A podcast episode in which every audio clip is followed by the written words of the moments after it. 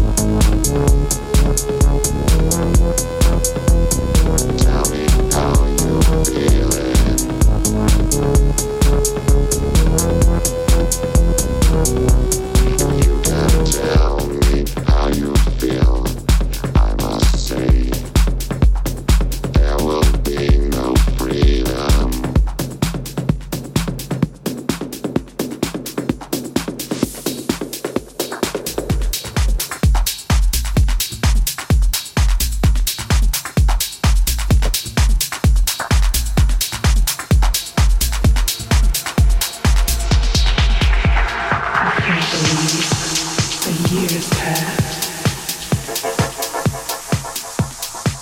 like yesterday was that day. Seems like yesterday.